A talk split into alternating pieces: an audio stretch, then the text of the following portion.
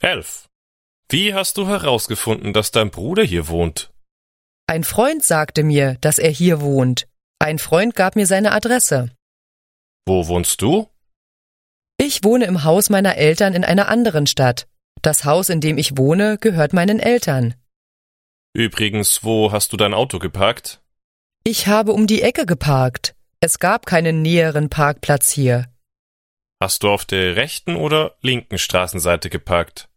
Ich habe auf der linken Straßenseite geparkt, direkt vor der Schule. Hast du neben dem großen Lastwagen geparkt? Ja, das habe ich. Warum? Es ist nicht erlaubt, dort zu parken. Die Stadt repariert die Straße dort. Ich werde mein Auto woanders parken. Bitte warte auf mich. Ich habe noch ein paar weitere Fragen.